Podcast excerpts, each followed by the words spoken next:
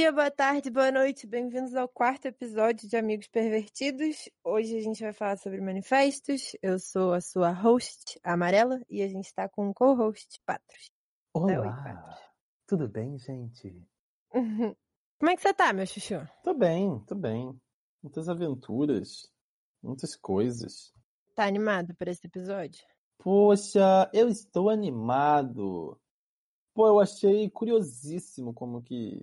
Bem, isso pode ser o meu lado esquizoide, mas eu achei várias conexões entre os textos que aparentemente não tinham. É isso. Não tem conexões. Pois é. Obscenos são seus amigos, obscenos são seus amigos, obscenos depravados, imundos, escrachados, obscenos são seus amigos.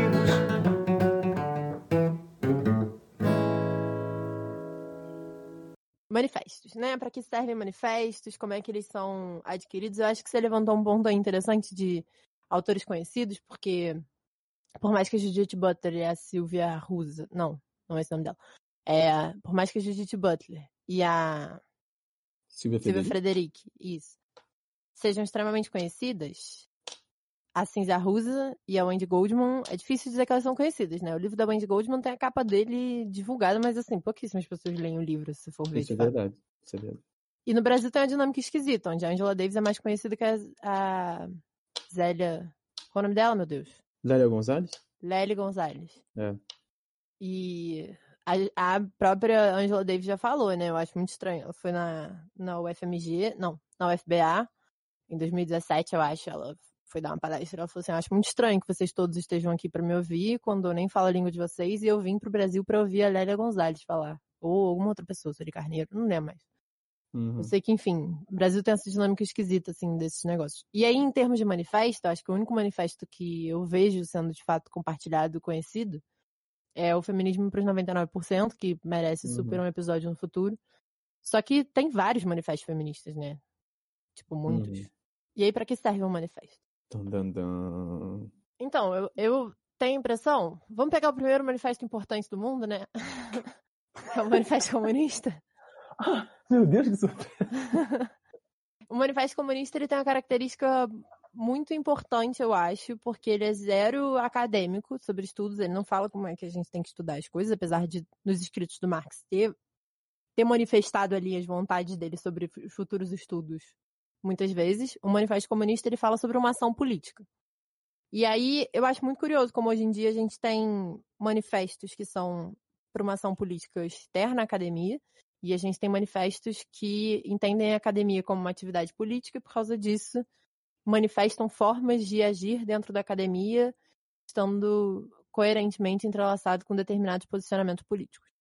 E aí, os manifestos que a gente selecionou, um deles é extremamente político, que eu acho que é o da Verônica Gago. Pelo menos a minha leitura é essa, você pode discordar de mim, diga aí seus pontos Uhum.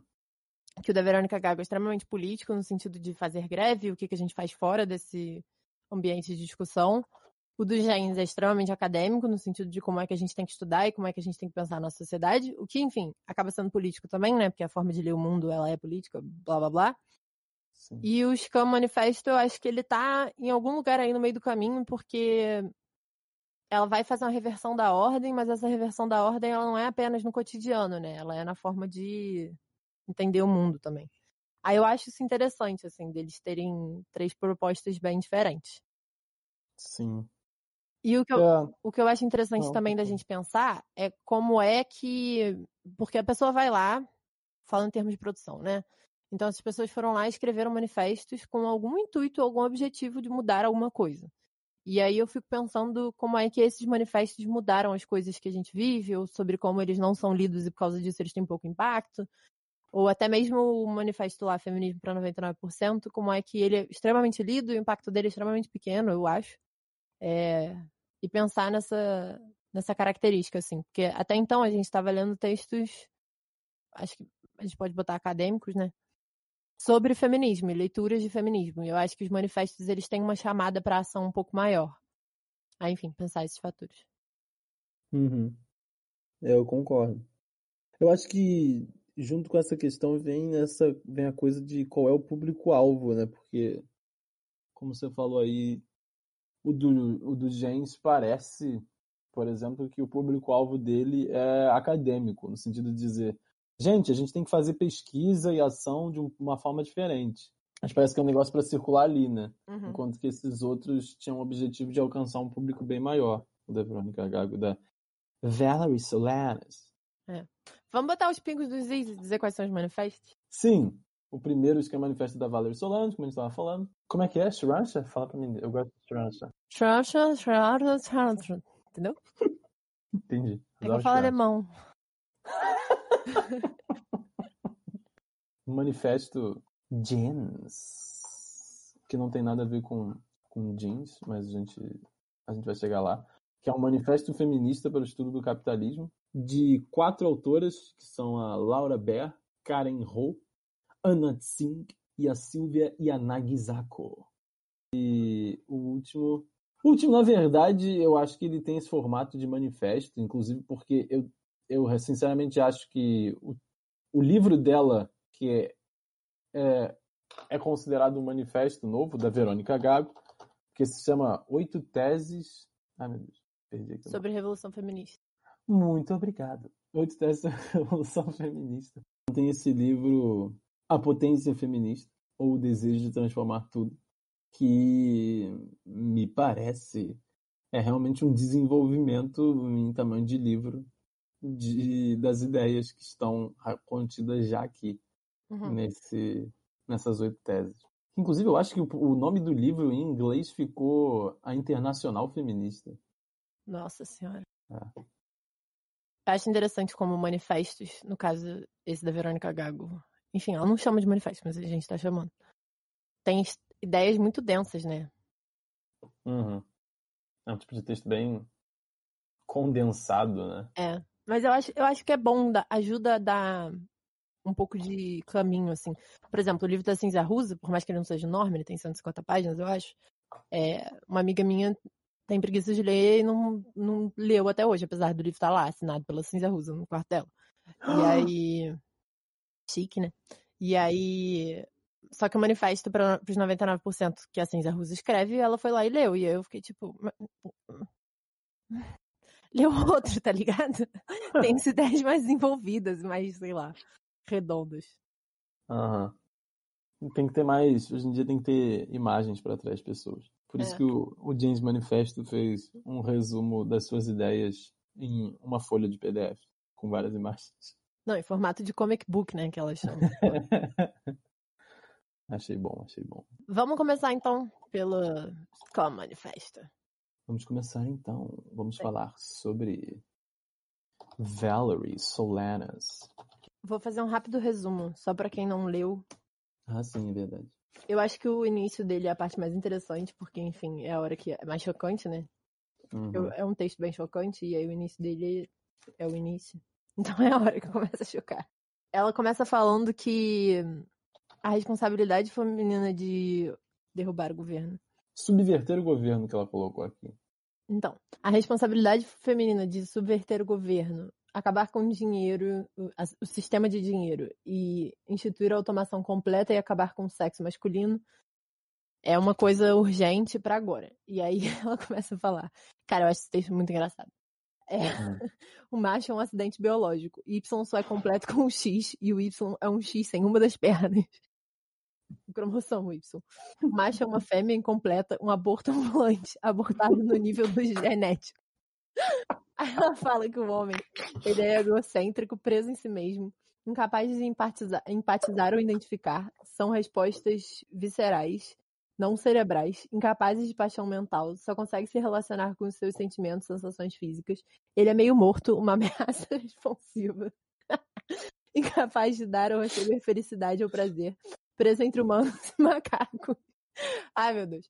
É, mas pior que macacos, porque ele sente uma gama de sentimentos negativos: ódio, ciúmes, inveja, nojo, culpa, vergonha, dúvida. E ele sabe tudo que ele é e não é, diferente de um macaco. E de novo, de novo, ele fica tentando se provar o contrário, não deixar que os outros saibam. Sendo uma fêmea incompleta, ele passa a vida tentando se completar, tornando-se fêmea. Eu acho que esse é o grande, a grande tese dela, né? Ele Uhum. projeta todos os elementos masculinos nas mulheres e diz que os fracos, tipo, que os traços femininos são, na verdade, seus. Então, o que ela vai tentar botar logo no início do texto é que mulheres, na verdade, são incríveis e sensíveis, inteligentes e tudo.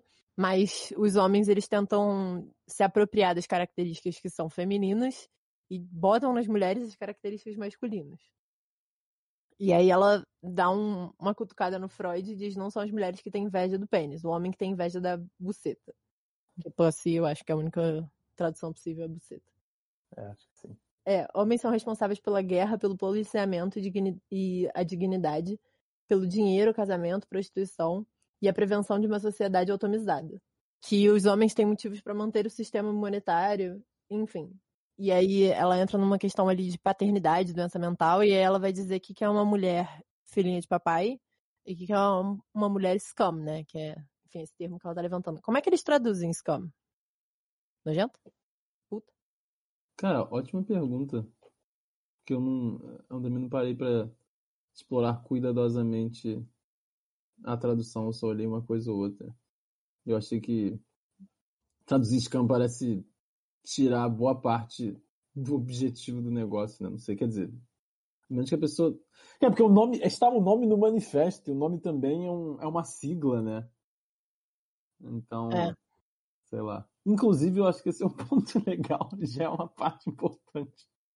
Scam, que ela vai depois definir como sendo um tipo de mulher, na verdade, o tipo revolucionário, digamos, de mulher, também é um, um, um anagrama de sociedade para, sei lá, castração de homens, talvez. Society for Cutting Up Men. É. Eu não sei se é castração, né? Mas é eliminação, talvez. Não, é eliminação, mas é que pra mim, só dela usar cutting, ela tá falando de cortar. E se ela tá falando de cortar e ela tá falando de homem, tá, tá aí o significado de cortar fora aquilo que faz o homem. É. Eu botei aqui isso como tradução. Aí o Google traduziu como escumalha. Aí eu pesquisei que é escumalha, porque é uma palavra que eu não conheço. E aí tá escrito: 1. Um, escória do metal que passou por processo de fusão, escomalho. 2. A escória social, a ralé. É isso. Mas tem uma outra Ralé. tradução aqui que ele ele sugere que é escória, e eu acho que seria isso, né? Uma mulher escoriada da ralé. Uhum. É, sim, acho que sim. Escória parece, parece bom. Inclusive sou parecido. É. Você quer falar dela? Ela é uma pessoa Sim. extremamente traumatizada pela infância dela e por homens? Sim, Ah, tá. Sim, sim. Vários sim. Cara, a história dela é bem complicada, né? Ela. Então. Ela. Ela relata que ela sofria abusos do, do pai. É, Ela manteve um relacionamento, parece, com o pai a vida inteira. Então, também ninguém sabe assim exatamente qual era o tipo de abuso e etc. Não é uma coisa muito clara isso. E ela também fala que. Que aí. Ah, agora não tô lembrando os detalhes, não. Mas é. Ela não morava né, com o pai, mas aí ela morava com a mãe. Em algum momento aconteceu alguma coisa, ela foi morar com o avô, e o avô era abusivo também. Ele era um velho bêbado e parece que batia nela os cacete a quatro. Então ela tem, teve uma infância assim bem merda, bem difícil. E aí ela foi, de alguma forma, ela conseguiu ir parar na universidade, onde ela estudou, acho que ela fez psicologia lá, e todo mundo fala que ela era genial, ela realmente é uma pessoa extremamente inteligente. E. só que ela tinha muitos problemas de. Sei lá, assim, digamos que ela tinha problemas de relacionamento mesmo, então ela não se dava muito bem com as pessoas, ela arranjava muitas discussões e brigas, era uma pessoa com opiniões muito fortes e que participava dos negócios ativamente. É, feminista, lésbica, com um estilo assim meio claramente é, dissidente, digamos assim, de normas de gênero. Então ela é uma pessoa meio que dava pra você. É aquela coisa, né? Não é uma pessoa que passa despercebida. Facilmente, não é uma pessoa que passa despercebida. Uhum. E aí a história dela que ficou famosa e que é isso que algumas pessoas reclamam, outras pessoas acham que não, inclusive dentro do movimento feminista se divide as pessoas, porque algumas pessoas acham que ela devia ser esquecida mesmo, porque ela era doida, e outras pessoas acham que a gente tem que lembrar das coisas que ela fez, porque ela foi uma personalidade importante e tal. E ela ficou famosa, e isso está no filme que eu ia indicar depois no, no Arroz e Feijão, que é porque ela deu um tiro no Andy Warhol. E o Andy Warhol grande nome aí do pop art, ele veio a falecer vários anos depois, na verdade, mas muitas pessoas consideram que ele morreu por causa desse tiro mesmo, porque a vida dele ficou uma merda mesmo. Ele passou a ter que usar, fazer vários tratamentos e, e usar uns negócios meio esquisitos ali, porque o negócio pegou em órgãos internos importantes dele. Hum. E a história é bem complicada e tal, e no filme parece que explora essa história melhor mas ela teria com o tempo se aproximado do Andy Warhol e ela queria que ele publicasse uns trabalhos dela, uma peça e tal. No fim, ele deu um papelzinho qualquer para ela num filme e em algum momento ela foi chegando à conclusão de que ele estava roubando as ideias dela e que ele, o agente dele, mais algumas personalidades tinham um grande complô e estavam ameaçando ela e estavam não sei o quê. O que na verdade tudo indica, tanto que ela depois que deu tiro nele foi internada numa instituição clínica, tudo indica que ela tinha realmente aí algum quadro meio patológico aí, mental. Então é uma coisa meio complicada. Mas, então, dito isso, ela tem esse contexto bem curioso. É... Uma coisa que eu acho muito interessante é que, vendo esse contexto da vida dela, né, você um entende um pouco por que, que ela pensa as coisas que ela pensa que ela escreveu nesse manifesto. E outra coisa é que fica completamente um mistério se o manifesto dela tinha o objetivo de ser uma sátira ou se ele era integralmente sério. Porque talvez fosse, sabe? que loucura, né? É. Vamos falar do tal manifesto. Bora. Quer começar? Pode ser. Você já botou uns pontos aí que, que eu acho que é interessante, que inclusive essa essa definição do, do homem que eu achei muito boa e cara, o que eu acho mais curioso é que eu não acho impreciso não, sabe? É uma coisa muito curiosa isso. E aqui ela fala de sobre desejo sexual masculino e como que na verdade ele é uma espécie de, de, necessidade de disfarçar essa passividade dele, etc, etc.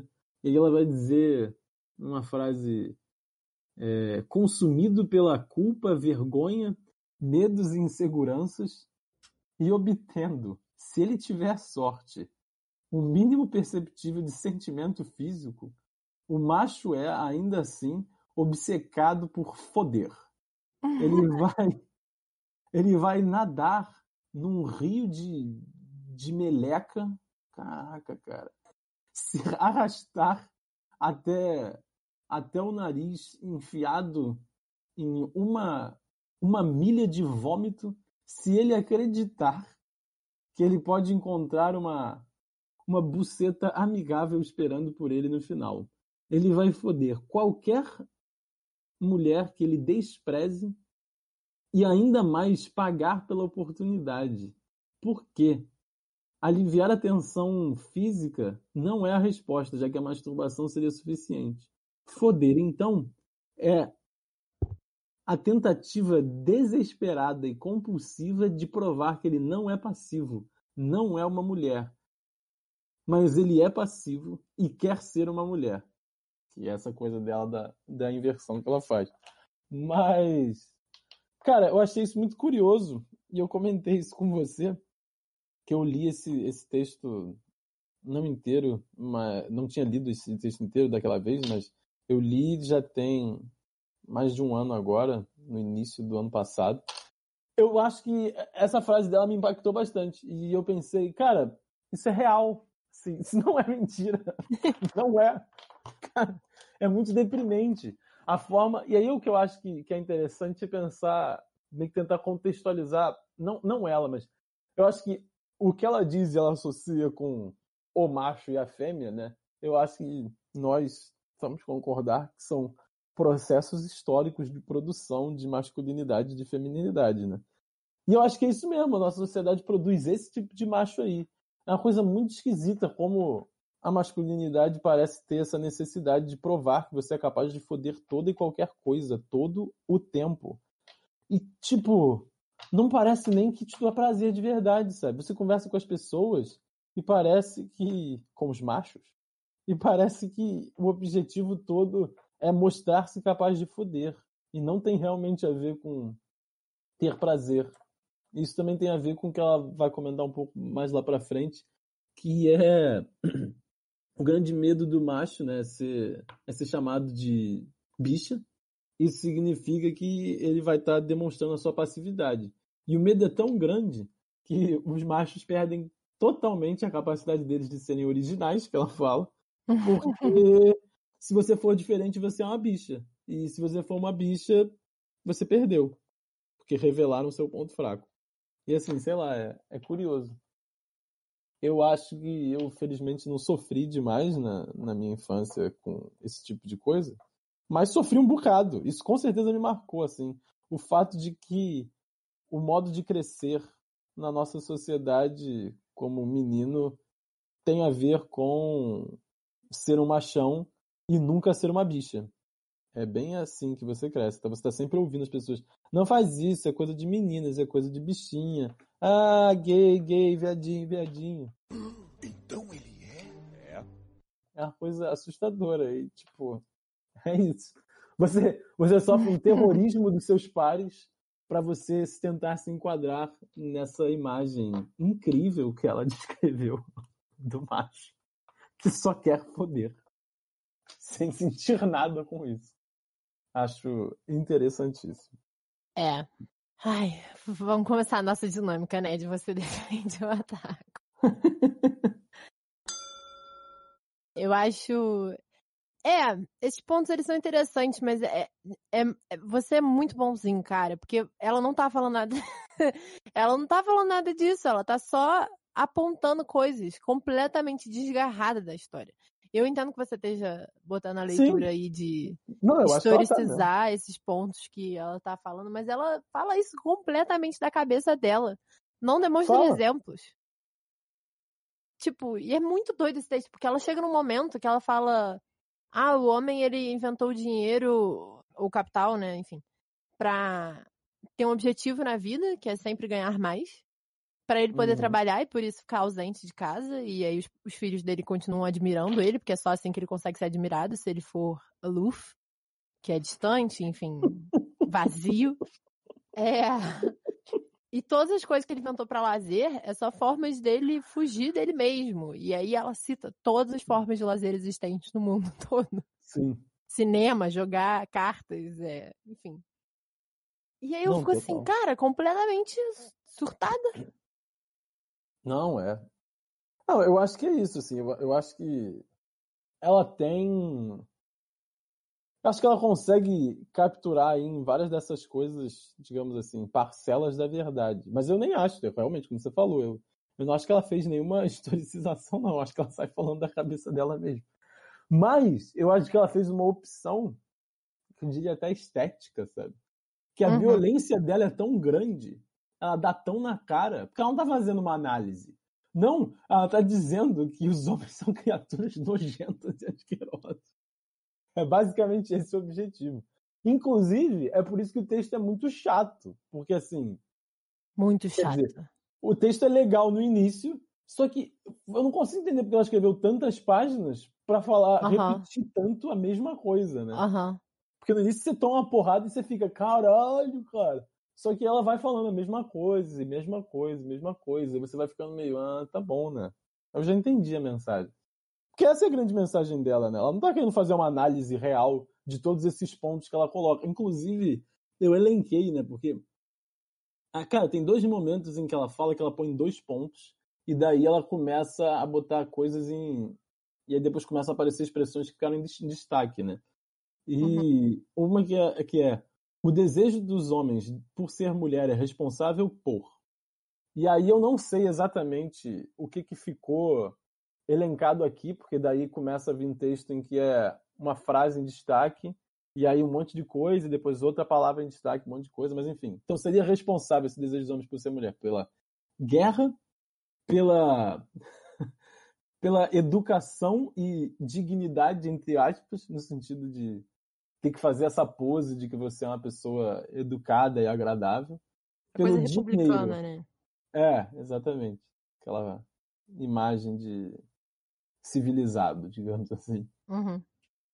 Pelo dinheiro, casamento, prostituição, trabalho e prevenção da sociedade automatizada, pela paternidade e doença mental, pela supressão da individualidade, o animalismo e o funcionalismo, pela prevenção da privacidade, pela, pelo isolamento, os subúrbios e a prevenção da comunidade, pela conformidade, pela autoridade de governo, pelo preconceito, pela prevenção das conversas e pela prevenção da amizade ou do amor. E depois ela fala: tendo tirado do mundo toda a conversa, a amizade, o amor, o macho nos oferece esses substitutos de merda aqui. É, a grande arte e cultura, entre aspas, em que ela começa a meio que caracterizar. Isso, inclusive, eu acho que aparece um pouco aí o tipo de, de desprezo que ela devia ter por figuras como Andy Warhol, que é essa coisa de um grande artista e as pessoas vão indo lá para os museus para ficar olhando e ficando, ah, incrível. Olha uhum. isso.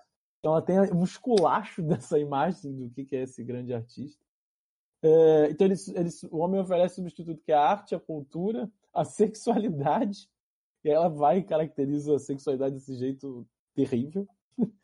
Uhum. É, a chatice, o segredo e a censura, a supressão de ideias, a desconfiança, a feiura, o ódio e a violência, a doença e a morte. Você fica, caraca, cara. E aí ela põe em algum momento isso dizendo que o homem tem um, o toque de Midas negativo, né, da lenda de Midas, que o cara tocava tudo e virava ouro, ela diz: tudo que o homem toca vira merda. então o objetivo do texto é demonstrar isso, assim, de novo e de novo. Então, de novo. Acho, acho que tem alguns pontos interessantes que eu fiquei pensando ao longo de ler o texto. Acho que o primeiro deles, assim, em termos de usabilidade desse texto, né, para além da violência gratuita que ele tem. É, que eu fiquei pensando como é interessante o fato de que ela, ela pensa tudo que a gente vive é culpa do homem. O que, o que é, um, é uma lógica interessante, porque de fato o homem está no poder há muito tempo, né? Então, eu fiquei pensando assim, se o mundo fosse governado por mulheres desde o início, será que haveria capitalismo? Será que haveria lazer? Esse negócio da, da auto, automatização uhum. da vida também eu acho muito interessante que ela fala claramente, se o mundo fosse governado por mulheres, a gente já teria automatizado tudo e não tem necessidade de trabalhar mais de duas ou três horas por dia. Sendo que trabalho, para mim, é um conceito muito legal, onde você muda a natureza, você se identifica, você se faz a partir do seu trabalho, etc. Eu, eu gosto desse conceito. É, hum. E eu fico pensando, será? será? Mas será? Será que, que, não haveria capitalismo? Será que não haveria escravidão? E como é que seria esse mundo governado por mulheres? Mas assim, eu fiz história e eu aprendi muito rápido a não brincar de si, sabe? Uhum. Então eu fico meio tipo, é legal para uma conversa de bar. Para um movimento feminista eu não sei quanto isso serve. e, eu, e mais do que isso, assim, eu fiquei pensando, ela é tão violenta com a imagem do homem que eu não consigo deixar de achar que essa tipo, esse tipo de postura ele é também válido para homens trans. Então, pessoas que são identificadas como mulheres ao longo da vida toda, num determinado momento decidem é, tomar as rédeas da própria narrativa, enfim e tornar-se homens, né, de alguma forma. Sim, sim. E aí, aos olhos dessa mulher, isso seria a pior coisa que a mulher pode fazer, porque, enfim, ela tá abrindo mão completamente da sua potência de escória, que seria a mulher boa e verdadeira, para virar esse negócio nojento que é ser homem. E aí eu, aí eu fico assim, poxa, mas será que a gente não tá dando ferramenta? Para pessoas que são transfóbicas dentro do feminismo, né? Uhum. Aí essas são as partes que me incomodam, em que eu fico tipo, talvez não tenha necessidade dessa violência gratuita. Sim, sim. É, não, eu realmente concordo com isso. E eu acho que Eu, eu acho que esse texto tem coisas que são interessantes, assim, que dá pra gente tentar tirar, mas realmente, sei lá, ele faz parte de uma pauta aí de extrema radicalização de uma coisa, você pode até dizer assim, um tipo de separatismo sexual, em que realmente a utopia dela é que os homens vão ser mortos e você vai ter crianças, produzir crianças direto nos úteros das mulheres, e eventualmente você nem vai usar isso, você vai produzir elas lá fora mesmo, e ninguém vai ficar grávida em nada. Ela, ela fala de um jeito meio assim. É. E nós, nós talvez vivamos para sempre e, e, a gente nem tenha mais filhos, enfim. Sabe o que isso me lembra? Ah. Um episódio de Rick and Morty, que eles vai o Rick, o Morty e a Summer, e eles todos vão para um planeta desconhecido, onde só, onde só tem homens é, bárbaros e assim soltos no meio da selva. E aí do nada chega uma nave Aí essa Sim. nave vem com bonecas robóticas mulheres, que esses homens fodem enlouquecidamente. Aí eles entram na nave e eles são levados de volta pra, tipo, a capital, né? O que seria a capital, que só tem mulheres. E aí eu fiquei tipo, cara, não sei se ela teve a oportunidade de ver esse episódio, tá ligado? Porque parece muito o texto dela. Cara, mas isso faz parte, sei lá, fortemente aí de um, de um certo imaginário feminista, meio radfem mesmo. É, daquele momento, assim. Cara, tem um livro que eu li, eu sinceramente gostei. O livro é do, do início do século XX. Como é que é o nome da moça? Ah, esqueci agora. Alguma coisa Perkins, sei lá. Que é Herland o nome, né? Então seria, sei lá, a terra dela.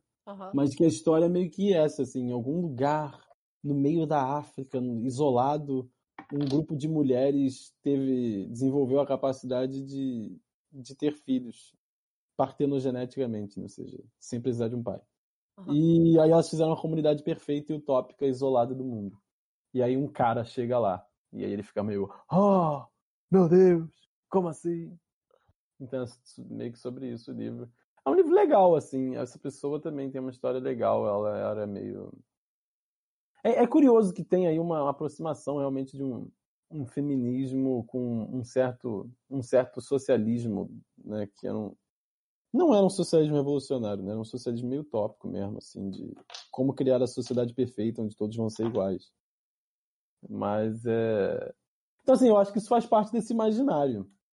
Agora, e aí eu acho que até tem coisa interessante pra gente tirar disso, como eu falei, mas realmente essa violência, assim, que ela diz que no final a solução seria foder o sistema. O que eu acho, engra... o que eu acho curioso, tá? Acho que a gente pode ainda responder agora. O que eu acho que é interessante nisso é que, assim, ela usa uma violência que eu acho que tem uso, sim, ainda hoje. Porque ela fala, por exemplo, é, a Scan, né, essas mulheres escória aí, elas têm que foder o sistema mesmo. E aí ela vai dizer que foder o sistema significa não trabalhar, mas foder o negócio inteiro, destruir os objetos perigosos e inúteis, destruir, matar os homens é, cirurgicamente, que ela fala, tipo, essas personalidades são os piores e que mais, mais mal fazem a sociedade, teriam que ser eliminadas, não sei o quê.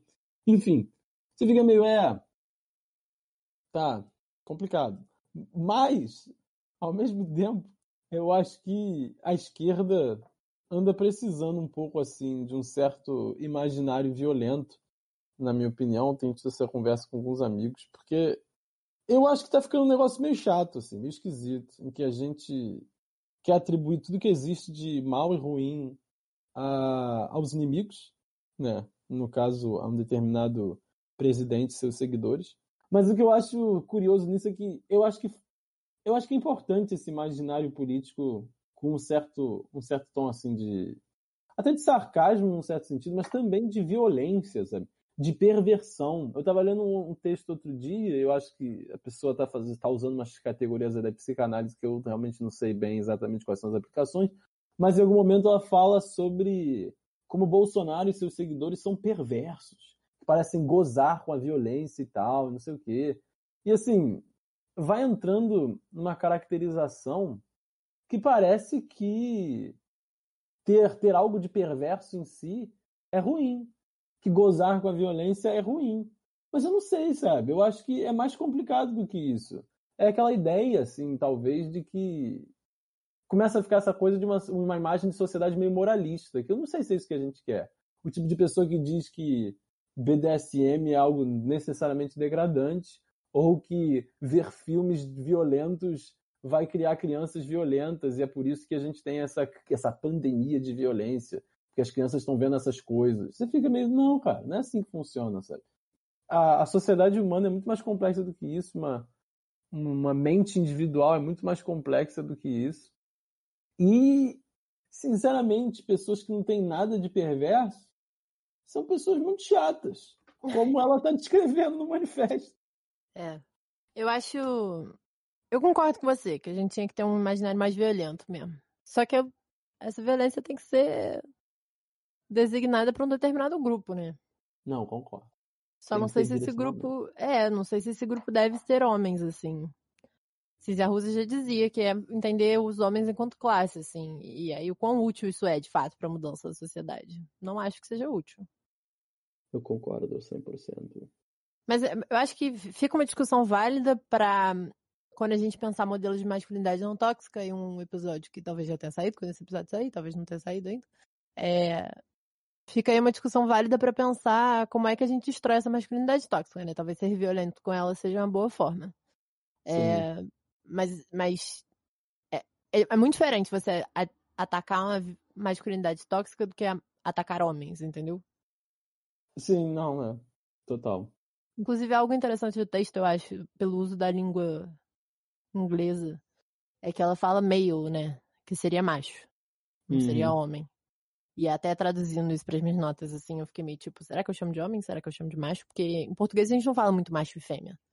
Mas em inglês é, é, um- é o corriqueiro. Uhum. É verdade. É porque a palavra também é adjetivo em inglês, né? Uhum. Em português é também. Muito por conta das rádios, que falam, tipo, ah, essa é coisa de macho, não sei o quê. É verdade. O que, eu, o que eu acho que é um uso interessante a ser pensado dessa categoria do homem, assim, dessa coisa intrinsecamente biológica, violenta, É, etc., sim. da testosterona, assim. Pra mim tem uma presença de testosterona muito grande. Só que aí eu fico estudando as coisas de sexualidade, e aí eu lembro que testosterona tá presente em todas as pessoas, né? As fêmeas e os machos, Uhum. e ela é muito responsável pela nossa vontade de fazer sexo. Eu, enquanto sexóloga, não acho isso algo ruim. Sim. Ela tem uma postura, né, que em alguns momentos do texto parece meio antissexo até. Como se É. fosse algo algo meio meio degradante e tal. Você vai superar isso quando você se tornar uma mulher realmente intelectual e tal. Parece que ela, ela fala às vezes de um jeito meio assim. Engraçado como ela rasga Simone de Beauvoir totalmente, né? Assim, não tem isso de tornar-se mulher. Sim. É, é curioso, né? Apesar de que ela diz que você. A mulher, existe a mulher de verdade e ela é transformada nessa mulher in- insuportavelmente chata e desinteressante. Que ela, ela chama às vezes de as garotas do papai. Uhum. E. Filhinha de papai. filhinha de papai, exato.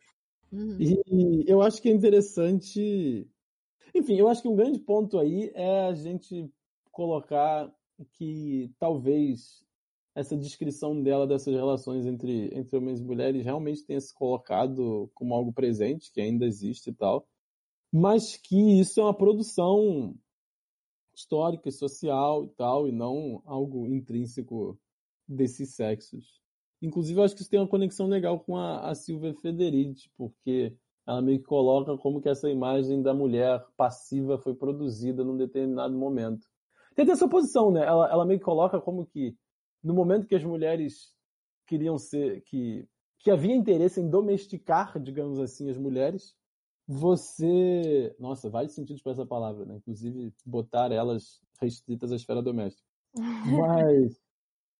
Então, nesse momento, tem essa imagem da mulher como a bruxa, violenta, excessivamente sexual e luxurienta, que é um pouco que a imagem do escama aí que ela coloca, né, dessa mulher escore. E conforme a mulher é domesticada, conforme esse projeto meio que tem sucesso, a mulher passa a ficar cada vez mais restrita ao lar e a ser a companheira de um homem que a sustenta.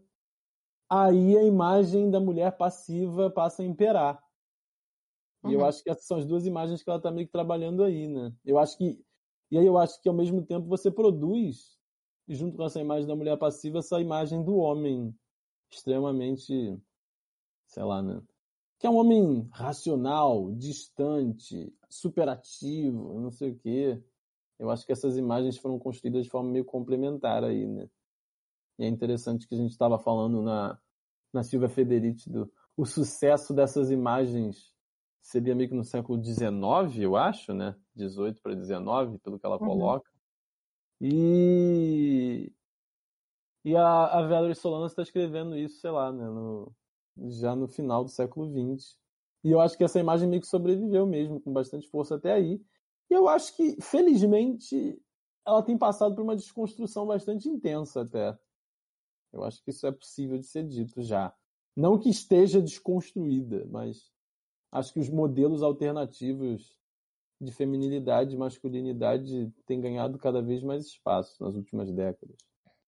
É, concordo.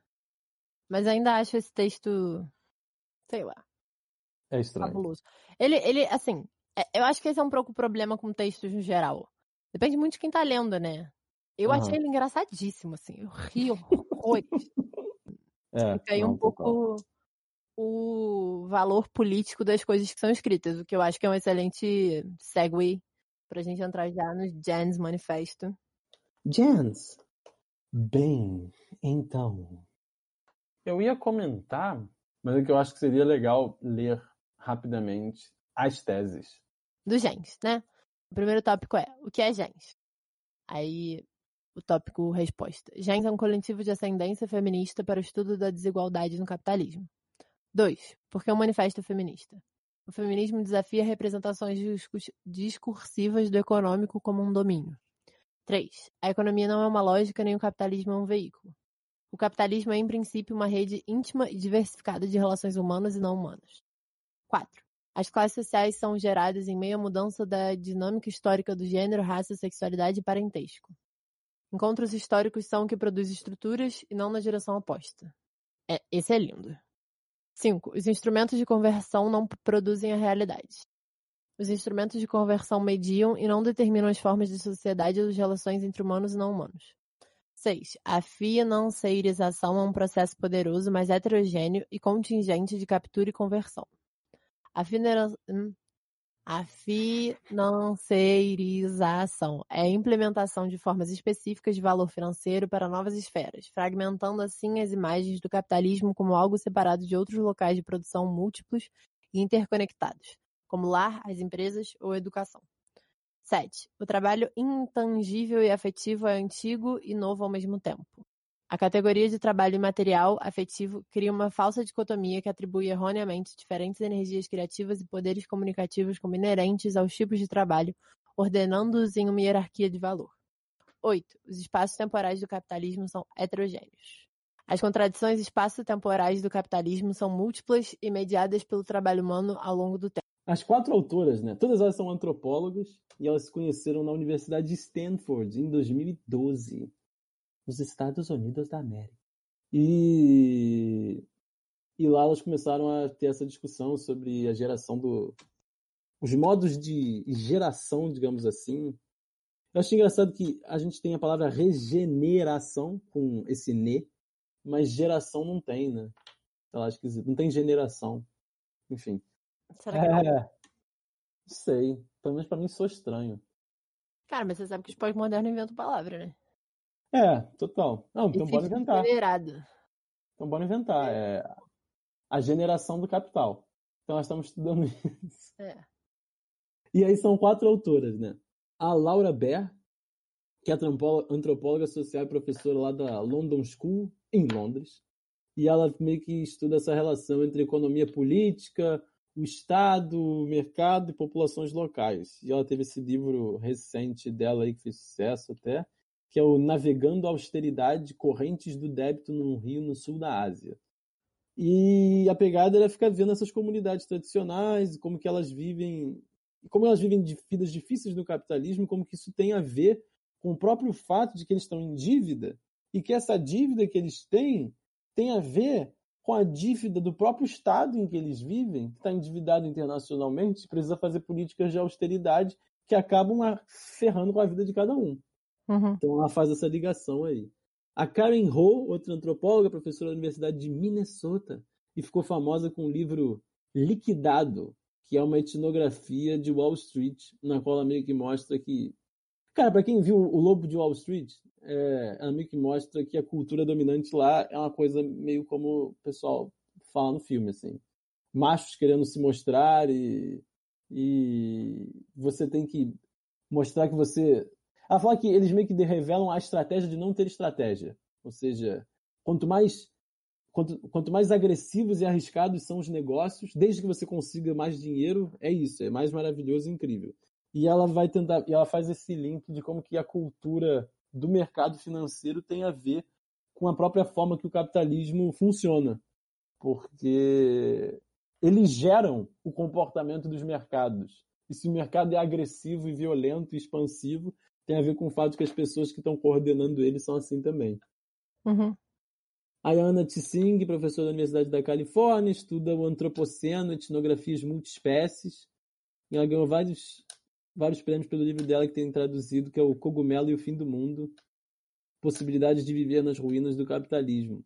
E aí ela vai, vai estudar as relações entre os seres humanos e, nesse caso específico, os cogumelos, que um cogumelo raro que se produz no Japão, e ela vai meio que tentar ver essa relação entre como que se produz uma cadeia, como que se organiza uma cadeia de produção específica, isolada, e como que isso vai se relacionar com os fluxos de mercadoria globais e tal.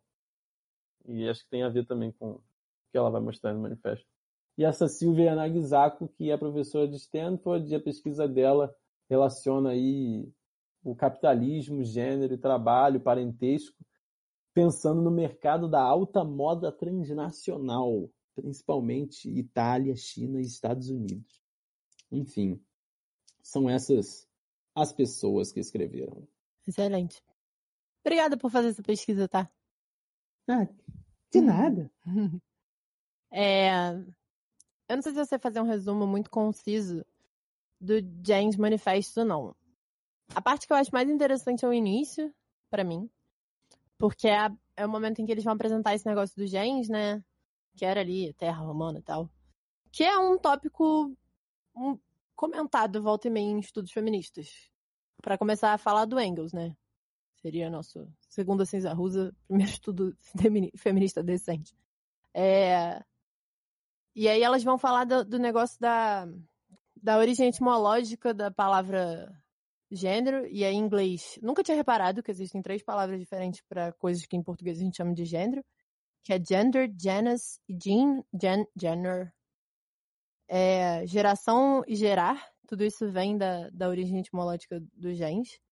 E elas vão tentar falar que elas começam a estudar o capitalismo, ou enfim, elas querem propor uma nova forma de estudar o capitalismo através desse conceito de gens, porque é, é um termo útil pela sua apropriação humana e não humana das, das formas sociais, assim.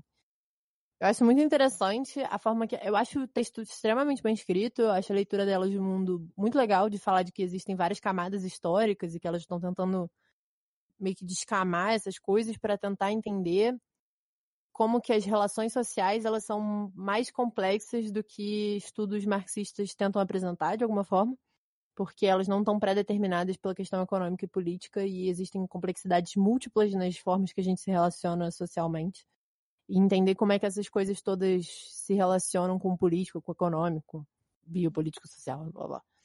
É interessante. Aí fiquei tipo, pô, muito legal. E eu também acho esse texto muito interessante, porque como você acabou de falar, são quatro autoras. São quatro, né? Sim. Então, são quatro autoras muito diversas, o que para mim me traz um certo alívio acadêmico, porque volta e meia, tipo, a Silvia Frederic, né? Aí ela vai lá e fala: Ah, Marx não deu conta de estudar isso aqui. O Foucault não deu conta de estudar isso aqui.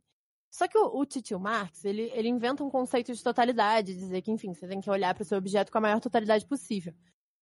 E eu acho que hoje em dia, no mundo da informação, isso é um pouco mais possível do que era no século XIX, porque a gente tem informação de muita coisa, a gente tem acesso ao mundo inteiro e Google Tradutor e a gente não precisa falar determinadas línguas para entender determinados textos, o que é extremamente interessante.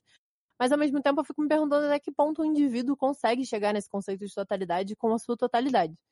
E eu acho que pela academia, a nossa academia, que é a nossa produção de conhecimento, está dentro de um mundo que individualiza e é liberal e blá blá blá, acaba que o conhecimento ele fica sendo feito por seres humanos, indivíduos. e de uma forma liberal, etc. E eu acho que aí você para de produzir conhecimento, você começa a produzir academia. Porque você legitima uma desculpa preguiçosa de, ah, mas isso estava para além do meu objeto, que é uma puta desculpa chata pra caralho. Pra todo mundo. Eu tenho certeza que, tipo, não todos acadêmicos, claro, mas assim, vários acadêmicos ficam, tipo, é, porra, mas isso tá fora do meu objeto, eu não tenho tempo, caralho, porque daqui a pouco é minha classificação, tá ligado? É... Uhum. E é chato pra quem tá lendo também, que você fica tipo, foda-se que não está no seu objeto. Eu não tô lendo esse livro para entender que isso estava para além de você. Foda-se que você é um ser humano. Eu quero que você produza conhecimento. E aí eu fico com essa sensação de que a gente tinha que estar tá produzindo conhecimento coletivamente. Eu acho que é algo que elas fazem. E me dá um alívio, assim, de. Ai, que delícia, um texto escrito por quatro mãos e ele se expande. Mas eu acho que quatro talvez seja pouco ainda. Eu digo mais de, tipo, a gente fazer grupos uhum. de 20 pessoas e tal. E parar um pouco com essa merda dessa crítica que elas têm de, ah, porque o Marx não fez, foda-se que o Marx não fez isso, gente. O Marx não fez várias coisas, eu acho que eu já falei isso em outro episódio, isso é um troço que toca no meu coração num lugar muito determinado, assim. Já percebi. É, tipo, vários autores não fizeram várias coisas, sabe? Tipo, o Marx não estudou, sei lá, o universo e a forma que a supernova acontece. E foda-se, tá ligado? Tipo, tem outras pessoas estudando isso, e talvez seja interessante, antes de a gente ficar falando que os outros não fizeram, estudar pessoas que fizeram. E aí, sei lá, hum, me irrita esse argumento tanto. Mas, cara, é que eu não sei, eu acho que você vê muito peso negativo nisso, porque eu realmente, quando eu leio a pessoa dizendo as análises marxistas não costumam chegar nesse ponto, e eu acho que é importante dizer isso, eu vejo a pessoa em diálogo com o marxismo, dizendo a minha, o, o meu ponto a acrescentar a, ao marxismo é esse, sabe? O que, assim, na minha opinião, é meio que o que eu faço também. Uhum. então, sei lá. Mas aí, de novo, vem um pouco da nossa criação acadêmica, né? Você veio de uma academia que é fofa e as pessoas estão em diálogos. Eu vim de uma universidade onde as pessoas só se atacam e dizem que por causa que falta isso é inútil. E é. Aí acaba que a minha leitura é um pouco essa, porque eu acho que é de fato assim que várias pessoas pensam. Acho é, que dentro do feminismo tem muito isso, assim, de tipo. É. é. É, a coisa do. Ah, um homem falando sobre feminismo, então não vai falar sobre. Foda-se que ele não vai falar sobre tudo. Tem mulheres falando sobre feminismo, entende? Por que que. Enfim, o homem não pode ser feminista, tá? Ok, suave. Mas assim, será que ele não pode adicionar na discussão? Porque eu acho que pode. Uhum. A coisa do aborto, por exemplo. É, é um, é um ponto que para mim é importante. É, pessoas vão falar, tipo, ah, homens não têm discussão no aborto. Acho esse um ponto importante. E eu entendo por que, que ele é colocado. Mas ao mesmo tempo também. E, e como é que a gente instrumentaliza os homens para estarem lá apoiando mulheres que querem fazer aborto? Se a gente não pode incluir eles na discussão. Aham. Uhum. É, não, realmente. São coisas bem complicadas. É. Eu acho que. Assim, a minha, a minha visão sobre isso, de modo geral, é que vale a pena somar visões e tentar criar um quadro mais um mosaico, uma coisa mais complementar. E, inclusive aí, né, sobre o texto especificamente, você falou um negócio de, de totalidade, e eu acho que elas têm um ponto legal que, na minha opinião, pode ter realmente discordâncias de determinado, que eu adoro usar essa palavra, né, vulgar. Eu nem acho que necessariamente vulgar é uma coisa ruim, né? Acho que a gente pode até resgatar essa palavra para usos bons, mas o marxismo vulgar, ele usa a totalidade às vezes de um jeito assim, acabou. Isso aqui é a totalidade. Cara, não é assim que funciona dialética, né? Totalidade. A totalidade não é, digamos, total. A totalidade é autocontraditória e ela vai se mudando sozinha, né? Ela vai, vai se transmutando. E eu acho que a imagem que elas passam quando elas falam disso, é bem coerente com isso, porque elas falam que a gente não pode pensar que o capitalismo é um sistema só, total e coerente que controla todas as coisas. Ele, na verdade, é um sistema que é constituído em cada local de formas múltiplas, diferentes, e isso gera inconsistências, só que de alguma forma ele se apresenta como uma coisa total, apesar de ele ser totalmente inconsistente nas bases e, e tal, né? Então, Mas não é essa a discussão do, do, das contradições do capitalismo? É, sim. Mas. Um... Cara, é porque assim, né? A imagem. Essa... quando as pessoas falam as análises marxistas, frequentemente elas estão se referindo a um negócio bem ruim mesmo, né? São algumas análises marxistas que, Não, e tem foram feitas e ainda são feitas. É, pois é, exatamente. Então, é esse tipo de coisa bem. Cara, faz parte, né, desse esse marxismo-leninismo muito, sei lá, quase stalinista da vida, assim. Um negócio meio, meio esquisito em que você tira um pouco dessa dialética, assim. Você tem uma dialética muito esdrúxula lá que eles falam, enfim. Sem arranjar brigas, sem arranjar brigas. É uma totalidade. A totalidade no, no Marx, se, se tem alguma coisa do gênero, é algo contraditório e, e constituído por elementos que estão estão brigando, né, que estão formando rupturas entre si, mas ainda assim eles se relacionam. Um precisa do outro na medida em que tenta destruir o outro, sabe? É um negócio bem assim mesmo. E, Uhum. e eu acho que essa é a imagem também que elas estão tentando invocar, né? De que é um sistema gigantão com vários sistemas bem diferentes entre si, em que um explora o outro e usa o outro ao mesmo tempo que eles constroem coisas juntos e por aí vai. O que é diferente de quando você tenta analisar um negócio e você só chega com as suas categorias prontas e você diz, aqui, ó, ó o capital, o capital está explorando isso aqui, esse trabalhador, ele está produzindo isso aqui para lá, porque, enfim, e elas querem meio que tentar criar essa, essa complexidade aí da ligação local global, né? Eu acho que isso é uma coisa legal. É, eu acho que complexidade é um bom termo. Eu acho que se fosse para dizer o objetivo central do texto, na minha cabeça, é tentar apontar a complexidade cultural por trás do capital, né? Enfim, na sociedade capitalista. O que eu acho que, enfim, é um, é um esforço legal, apesar de eu, de eu ter escolhido, eu teria escolhido pessoalmente outras palavras para denominar certas coisas. Sim. Acho que é isso. É. Você, quer, você quer comentar mais alguma coisa desse texto? Acho que até quero, assim. Sei lá, uma coisa que, que eu achei muito legal. Uma coisa que eu achei bem legal é o fato de que elas tentam focar nessa ideia de que o. de que o econômico não deve ser pensado como uma coisa separada e à parte. E isso está presente aí, por exemplo, num, num texto que eu li, que era falando sobre Wallerstein, que é um sociólogo, sei lá, que fala da teoria dos sistemas mundo e tal, em que ele diz que as ciências sociais estão normalmente segregadas em econômica, política e sociocultural, esses três campos. E Uhum. que isso é uma divisão liberal criada no século XIX, eu acho. Acho que sim. É, e que ela meio que faz a gente ver o mundo fragmentado, mas a gente tem que ver o mundo como uma totalidade que essas coisas estão juntas, essas coisas precisam ser pensadas conjuntamente. E, e aí, para citar uma outra, uma outra pessoa que é minha crush acadêmica no momento, a professora Marina Gouveia, que está dando curso lá do Lendo Capital. Tá aberto no YouTube, gente. Assista. É, e que ela fala o tempo todo sobre como que essa ideia de que tem uma estrutura, uma base uma superestrutura, né? ou seja, tem o econômico aqui e tem o cultural em cima. Essa não é uma, uma forma boa de ver esse negócio.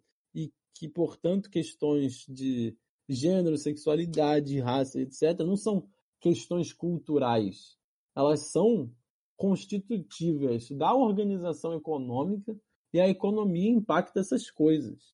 Então a gente tem que pensar como as coisas se relacionam juntas. Uhum. Uhum. E é um pouco o que elas falam aí quando elas dizem nós temos que entender as formas e os sentidos de família, raça, etnia, comunidade, de, de eu, né, de sujeito, e ver como que eles estão sempre dentro das relações constitutivas do capitalismo e eles estão sempre se determinando mutuamente. Então o capitalismo determina essas coisas, essas coisas determinam a forma como o capitalismo se dá. Uhum.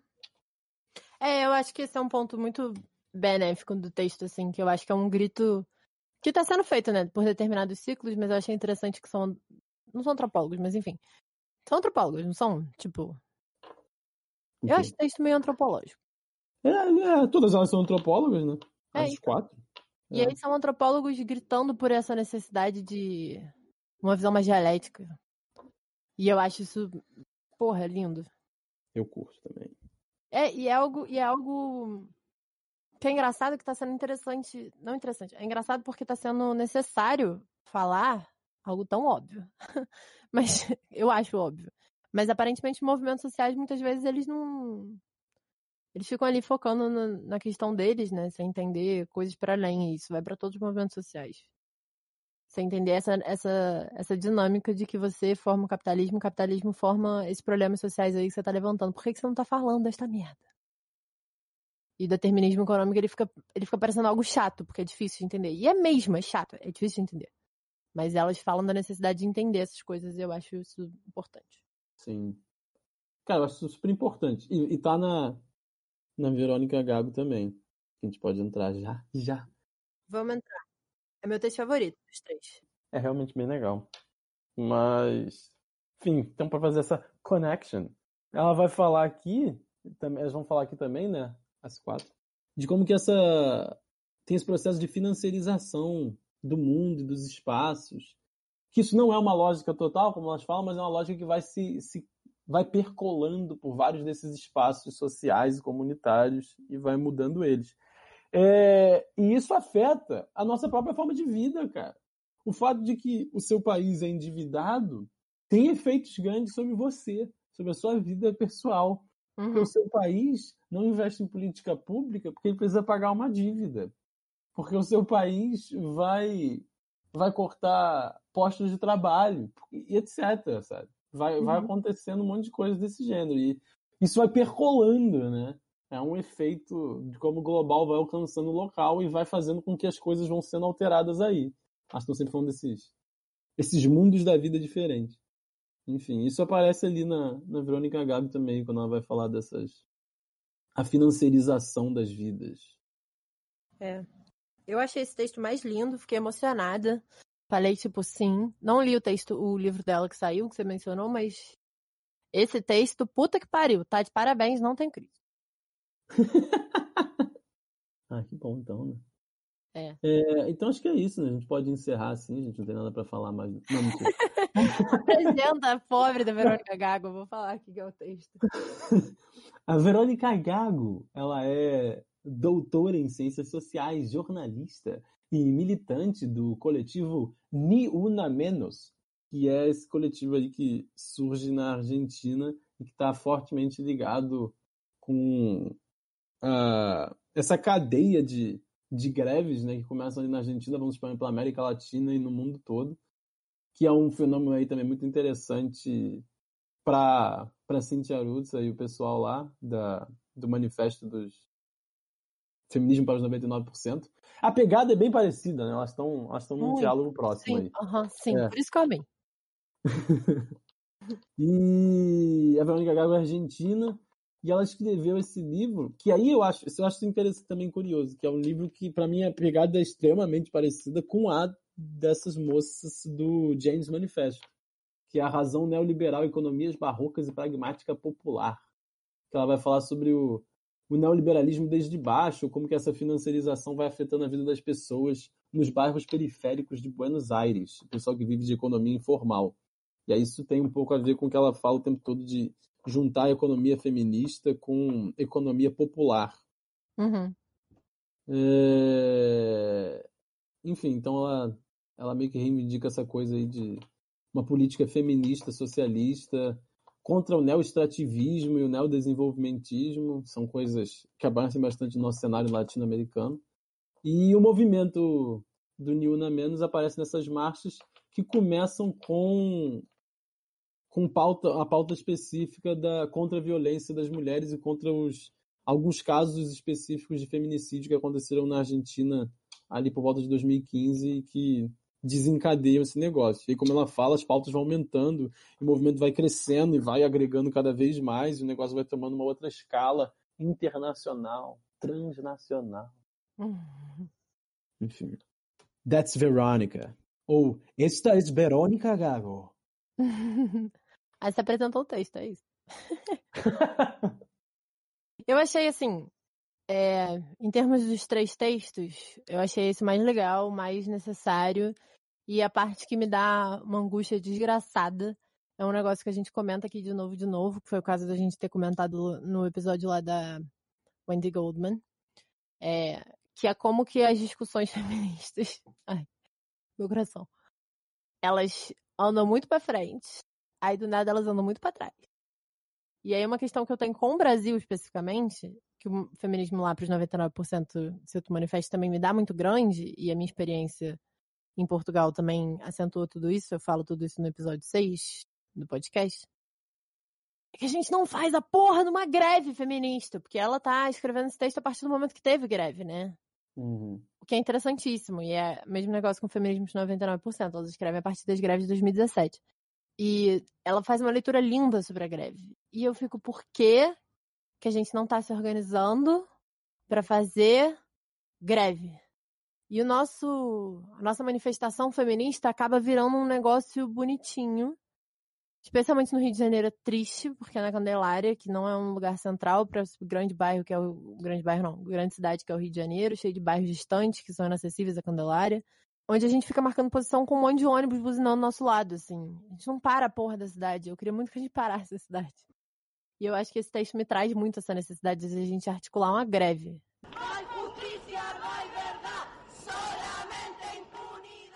Eu ia comentar, mas o que eu acho que seria legal ler rapidamente as teses. As oito teses sobre a Revolução Feminista, por Verônica Gago. Tese 1. Com a ferramenta da greve feminista, mapeiam-se novas formas de exploração dos corpos e territórios a partir de uma perspectiva simultânea de visibilização e insubordinação. Tese 2. Com a greve produzimos uma nova compreensão da violência. Tese 3. O movimento feminista atual caracteriza-se por duas dinâmicas singulares: a conjunção de massividade e radicalidade. Tese 4. O movimento feminista lança uma nova crítica à economia política. Tese 5. O movimento feminista toma as ruas e constrói em assembleias, tece poder nos territórios e elabora análises de conjuntura. Tese 6. O feminismo contemporâneo tece um novo internacionalismo. Tese 7. A resposta global à força transnacional feminista organiza-se como contraofensiva tripla: militar, econômica e religiosa. Tese oito: O movimento feminista enfrenta agora a imagem mais abstrata do capital, o capital financeiro, esta forma de domínio que parece tornar impossível o antagonismo. Perfeito, cara. Perfeito. Mas a sete e a oitava eu acho são minhas favoritas. Sete. Ah, do. Pô, a sete é boa. Inclusive, você tem mais alguma coisa para falar em geral, de algum ponto? Que eu acho que a 7 tem um ponto Não. legal. Não, eu acho que a 7, então, é, é legal porque ele fala essa contraofensiva tripla, militar, econômica e religiosa. E ela vai fazer essa associação, associa- associação as políticas conservadoras e o neoliberalismo. Eu acho que isso é, é o que a gente é, é o que tem, tem sido chamado de o novo populismo de direita, né, global assim. E que eu acho que ele está juntando, né, coisas, elementos assim bem fascistoides mesmo, elementos de um conservadorismo religioso tacanho, pra usar essa palavra que é tão, sei lá, acho que ela soa bem, né? Tacanho. E- A palavra bonita mesmo. é. E, essa, e esse ultraliberalismo econômico aí, que está querendo ficar cada vez mais, é, mais liberal nesse sentido de tirar a presença do Estado, tirar regulações e tal. E aí eu tenho aquelas chamas de alguns momentos aí de uma política neo-extrativista, né, de explorar os corpos e territórios de todos, todas e todos, enfim. E Pô, acho que é isso, né? O nosso grande inimigo aí do momento. E eu acho, eu acho curioso porque é uma forma interessante essa dela de ler, que é uma contraofensiva a essa resposta global feminina, ou feminista, é, melhor dizendo. E eu acho que é interessante pensar desse jeito, porque eu realmente acho que esse feminismo global é ponta de lança, assim, do movimento progressista internacional. E eu acho que isso tem um contexto aqui também, né? Assim, como que parece que quando as mulheres vão se manifestar quando você vai dizer, quando você vai fazer um, um, ai, como é que foi o nome mesmo do da manifestação lá do contra o Bolsonaro? Ele não. Isso. Exatamente.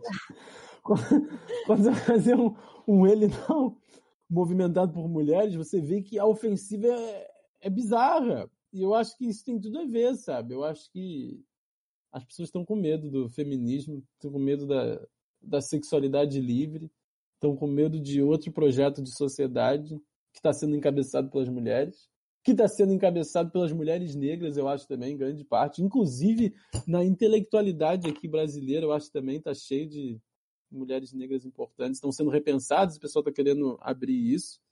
Eu acho maravilhoso que o estado do Rio de Janeiro conseguiu eleger três mulheres negras para deputados estaduais ali no PSOL. Fiquei emocionado com isso. É, enfim, eu acho que a gente está aí fazendo uma luta interessante, articulando muitas coisas e muitos projetos.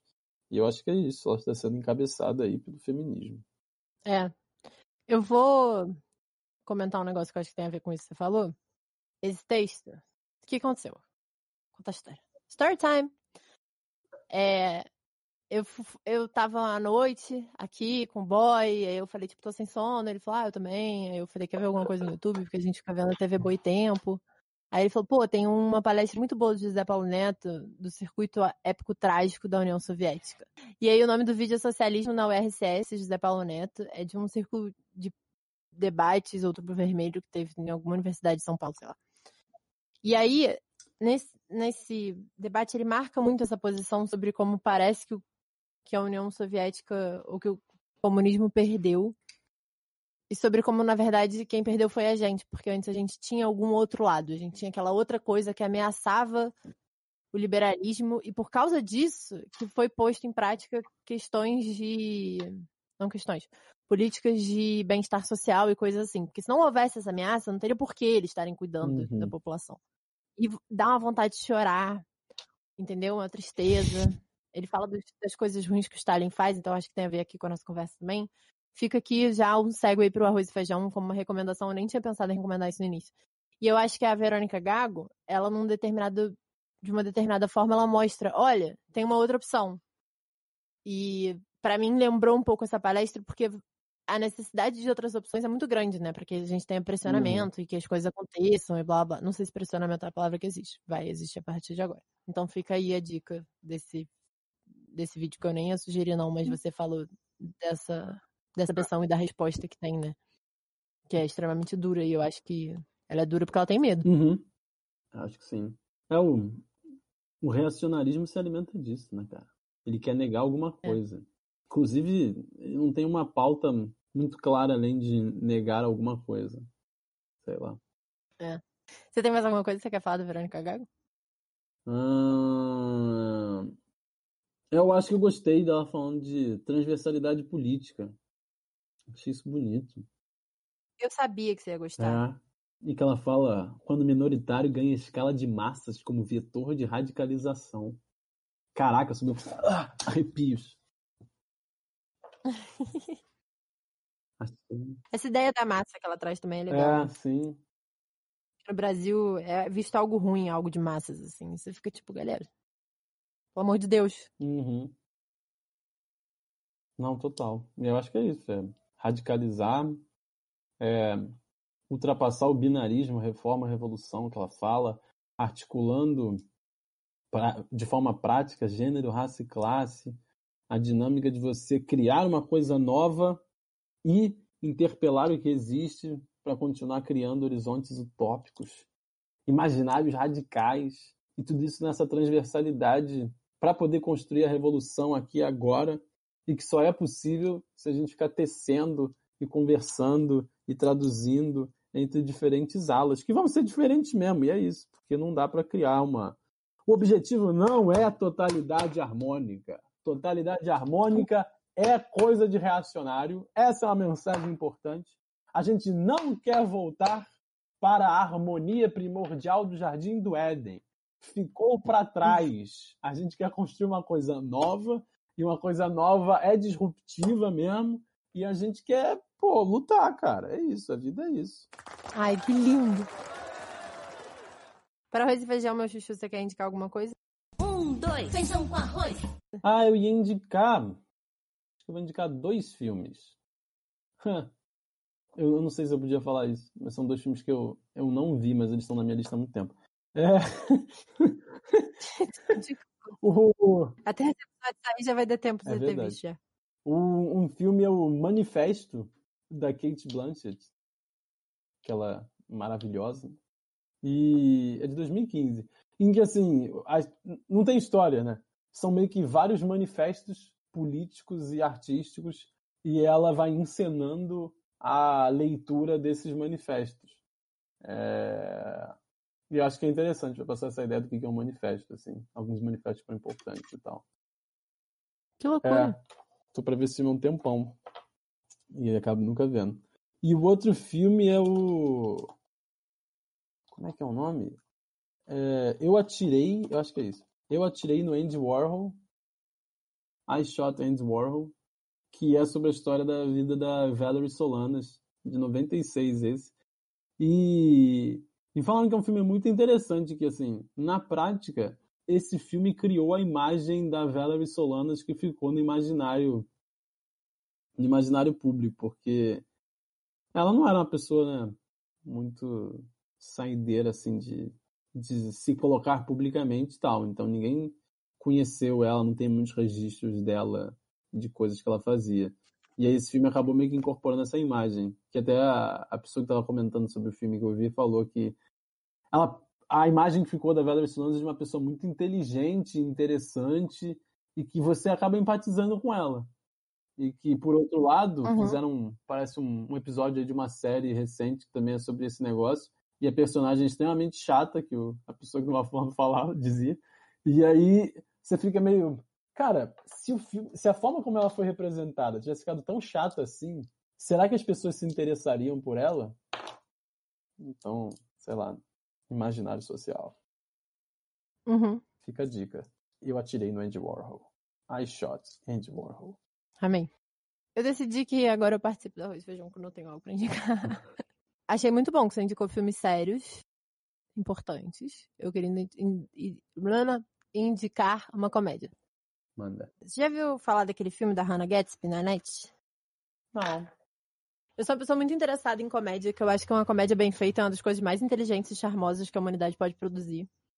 Eu acho que hoje em dia, dentro do cenário da comédia, tanto brasileiro quanto americano, inglês ou falantes, né? Porque os australianos, ingleses, americanos, todos misturam.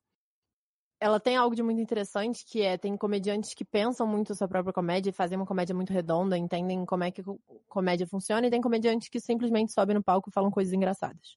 Eu sou muito, muito, muito fã dos comediantes que pensam a sua comédia.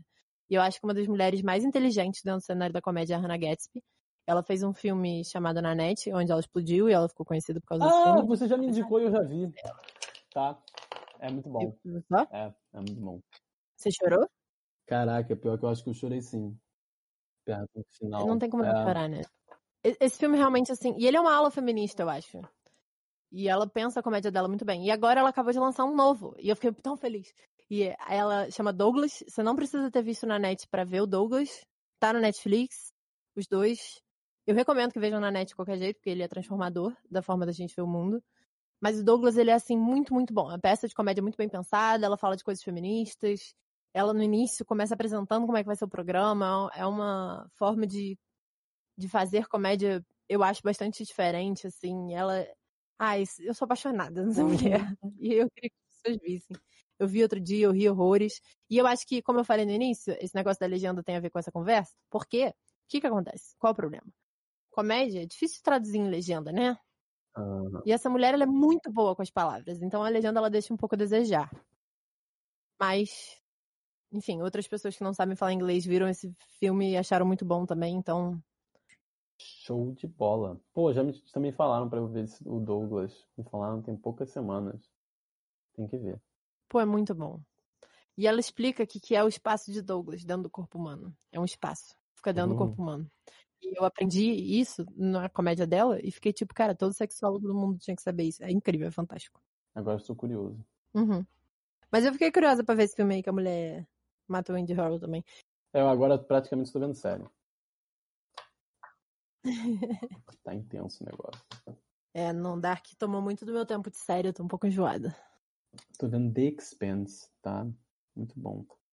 Vamos, você gostou do episódio? Gostei, bastante. Achei divertidíssimo. Ótimo. Quer dar beijo pros nossos ouvintes? Ai, sim, ouvintes, ouvintas, ou ouvintiums. É, eu fico muito feliz por estar aqui com vocês. Eu agradeço a todos que tiveram interesse, quiseram ouvir. Espero que tenham gostado, espero que tenham se divertido e tenham aprendido alguma coisa também. E fica aí um beijo de Patros. Perfeito, cara. Ai, obrigado por ser assim, essa perfeição.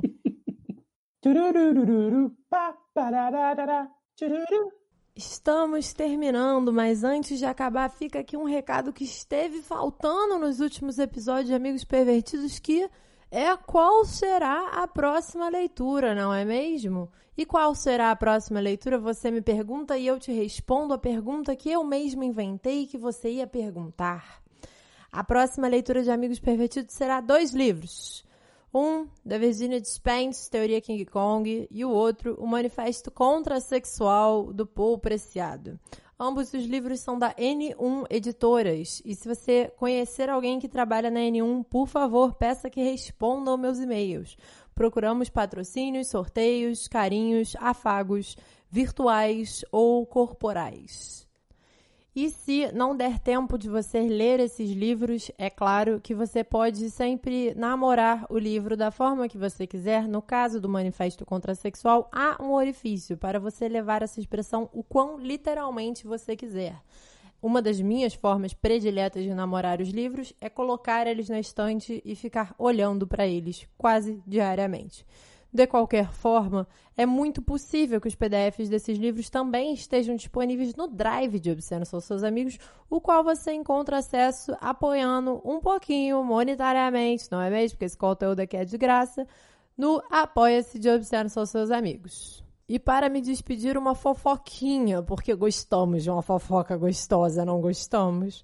Paul Preciado e Virginia Despentes tiveram um relacionamento. O nosso querido e amado Patros, que é responsável por falar da vida pessoal dos escritores que trazemos aqui, está se charfundando em todas as dimensões fofoquísticas que poderiam ter havido ao longo deste relacionamento. Eu acho. Eu não tenho nenhuma confirmação disso. Eu espero. Patros, se você estiver me ouvindo, é isso que a gente espera de você. Estou aqui estabelecendo expectativas. Vamos para os agradecimentos agora para eu dar outro beijo em vocês, que eu fico me despedindo várias vezes nesse podcast. Despedindo é um processo difícil, né, menina? Alguns agradecimentos. Eu gostaria de agradecer demais uma mulher que pediu para não ser identificada, mas que vem me ajudando a formalizar os roteiros de Obsceno São Seus Amigos. Eu também gostaria de agradecer todos os apoiadores de Obsceno São Seus Amigos, aqueles que apoiam financeiramente ou divulgando e participando desse trabalho.